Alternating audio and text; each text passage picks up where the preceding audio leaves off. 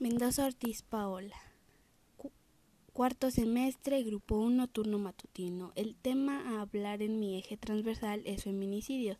El feminicidio se cataloga como un asesinato a una mujer debido a su género, es decir, que por el hecho de solo ser mujer las llegan a matar. Este acto es hecho por hombres, pero también se puede llegar a hacer las mujeres por motivos como sería el machismo.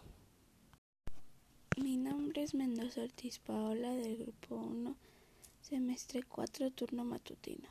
La diferencia de un podcast y la comunidad visual, que en, este caso son los youtubers, no es mucha, pero sí hay varias cosas eh, interesantes a que hablar sobre eso, ya que un podcast no se ve y es más informativo que los videos de YouTube.